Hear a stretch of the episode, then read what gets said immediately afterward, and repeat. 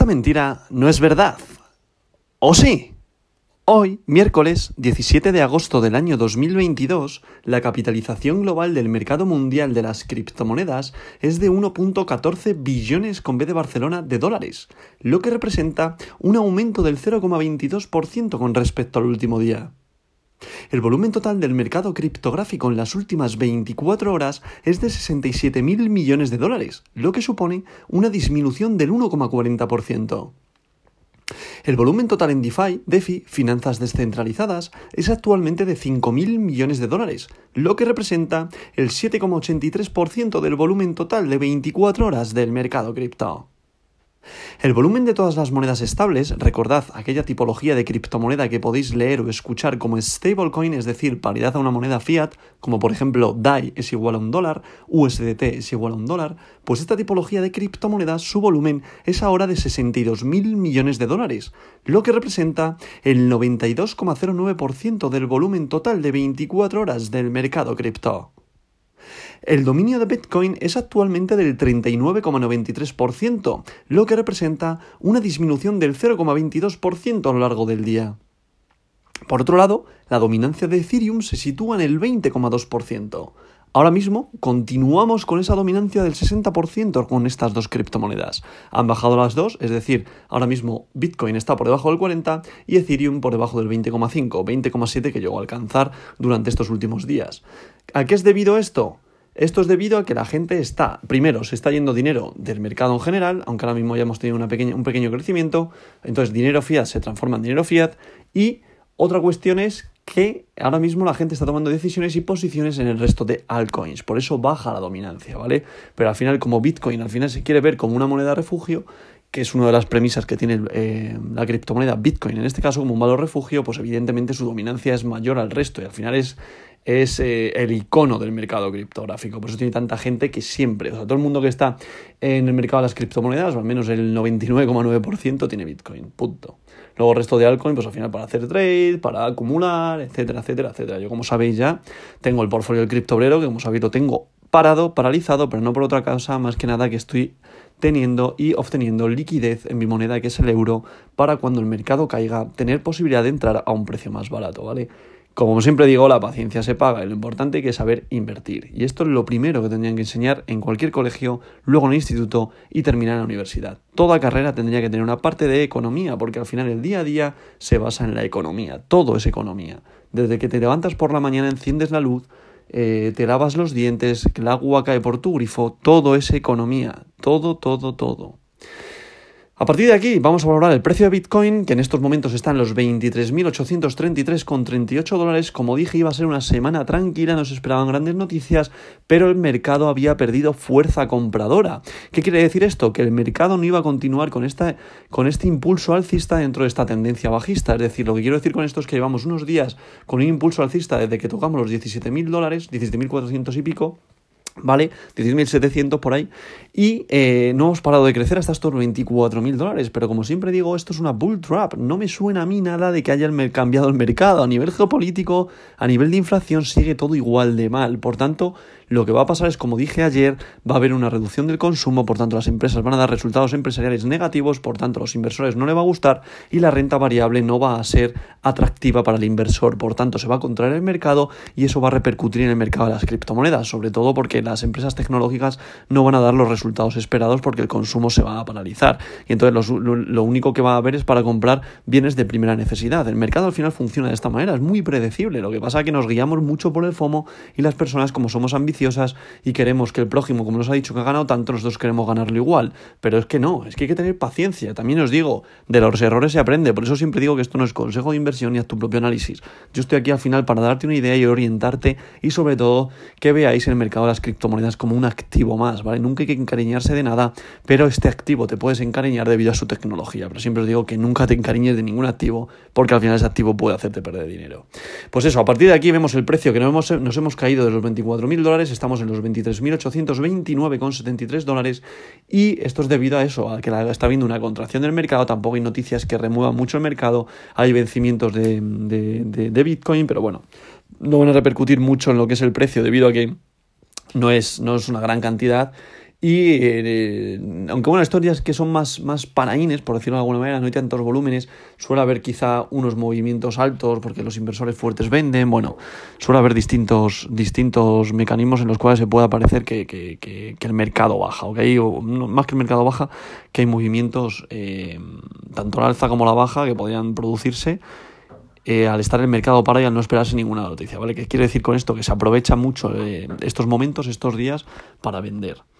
Por tanto, dicho todo esto, pasamos con el top 10 de hoy, que en posición número 1 continúa Bitcoin, el rey de las criptomonedas, la criptomoneda de oro, con un valor unitario por moneda de 23.826,08 dólares, lo que representa una caída respecto al día ayer de un 2,02%. En posición número 2 se sitúa la criptomoneda de plata Ethereum con su criptomoneda Ether, con un valor unitario por moneda de 1.894,19 dólares, lo que representa una caída respecto al día ayer de un 2,83%. En posición número 3 se sitúa Tether USDT, recordad es una stablecoin, por tanto paridad al dólar. En posición número 4 USDC, recordad es otra stablecoin, por tanto paridad al dólar. En posición número 5 se sitúa BNB, la criptomoneda del exchange Binance, con un valor unitario por moneda de 316,04 dólares, lo que representa una caída respecto al día de ayer de un 1,97%. En posición número 6 se sitúa Cardano con su criptomoneda ADA, con un valor unitario por moneda de 0,55 dólares, lo que representa una caída respecto al día de ayer de un 2,51%. En posición número 7 se sitúa Ripple XRP, con un valor unitario por moneda de 0,37 dólares, lo que representa una caída respecto al día de ayer de un 1,98%. En posición número 8 se sitúa BUSD, recordad es una stablecoin, por tanto paridad al dólar, pero como podéis comprobar continúa en la posición número 8. ¿Qué quiere decir esto? Que dentro de este pequeño impulso alcista, de momento los traders no se han posicionado tampoco a la baja, es decir, no ha habido ventas masivas porque las stablecoins siguen comportándose normal, es decir, ni, ni había una, una, subida de volúmenes de capital en las stablecoin potente, por tanto, como siempre digo, es un, es un, indicador que nos da el mercado de que el mercado sigue con incertidumbre, es decir, ahora mismo estamos en un momento que no sabemos qué hacer, si ahora mismo producir ventas masivas, entonces nos volvemos a pasar a la stablecoin para refugiarnos de nuestra moneda fiat o mantenernos posicionados todavía en nuestra altcoin por si hay otro impulso alcista que haga romper los 25.000, 26.000 dólares. Yo sigo pensando que el, que el mercado va a tirar a la baja, seguimos con una proyección bajista debido a lo que he comentado ya, antes que no hay una, no hay una mm, situación geopolítica y a nivel global buena, la inflación sigue desbocada y por tanto hay que tener muchísima paciencia en estos momentos y saber actuar bien en el mercado para tener rentabilidad. Por tanto, las stablecoins que nos estén dando esta señal significa que hay mucha incertidumbre, porque si la gente hubiese empezado a hacer ventas masivas, BUSD es probable que estuviera en la posición número 6 de nuevo, ¿vale? Por tanto, es un indicador que no es el único, evidentemente esto no te da señales eh, en el momento o señales eh, no es el único indicador que te da una proyección, ¿vale? A la baja, por decirlo de alguna manera, ni al alza, pero sí que hay que tenerlo en cuenta, ¿vale? Sí hay que tenerlo en cuenta porque te da... Eh, no es una proyección que te vaya a dar una indicación real de lo que va a pasar, pero sí que es cierto, hay que tenerlo en cuenta porque te da más o menos, es como el free and grip, al final te da una sensación de cómo está el mercado, por decirlo de alguna manera, ¿vale? O sea, no es 100% lo que hay que fijarse, pero sí que te puedes fijar en ello porque te da, te da una idea, por decirlo de alguna manera, ¿vale?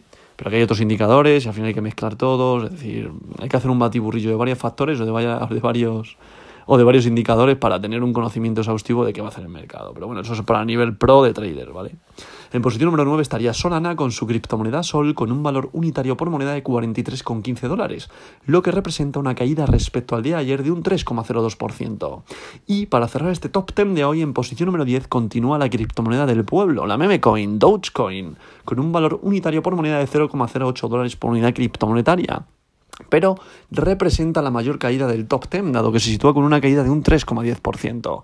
Es lo que dije el otro día, hay que tener muchísimo cuidado con estas criptomonedas, porque cuando el mercado sube, evidentemente suben en un alto porcentaje, pero cuando baja, sube, baja también en un alto porcentaje. Por tanto, por favor, si entraste el último, estás perdiendo dinero. O ten muchísimo cuidado cuando entras en esta tipología de criptomonedas y en los mercados por FOMO, ¿vale? A partir de aquí estaría Polkadot, posición número 11, Sivita Inu, posición número 12, Avalanche, posición número 13, Polygon, posición número 14 y atención, DAI, posición número 15, que le está pasando igual que a BUSD dentro del top 10.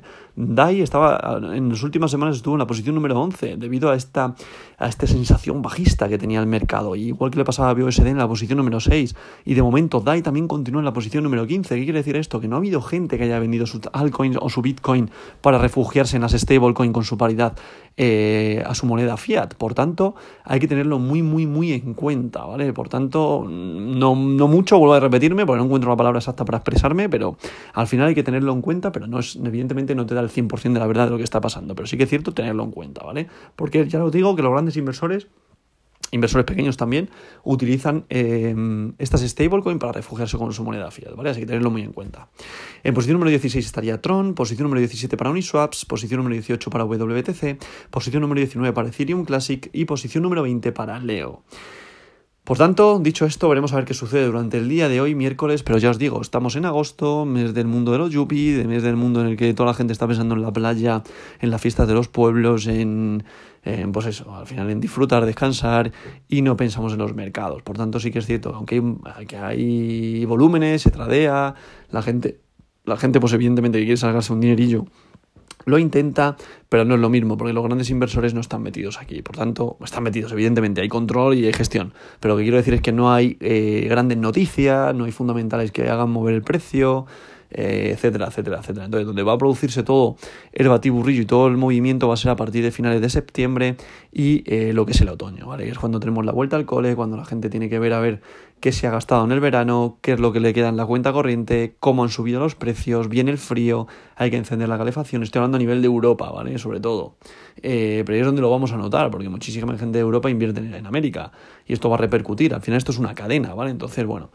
Hablo a nivel de Europa porque yo soy español, estoy en España, pero a nivel general pasa lo mismo.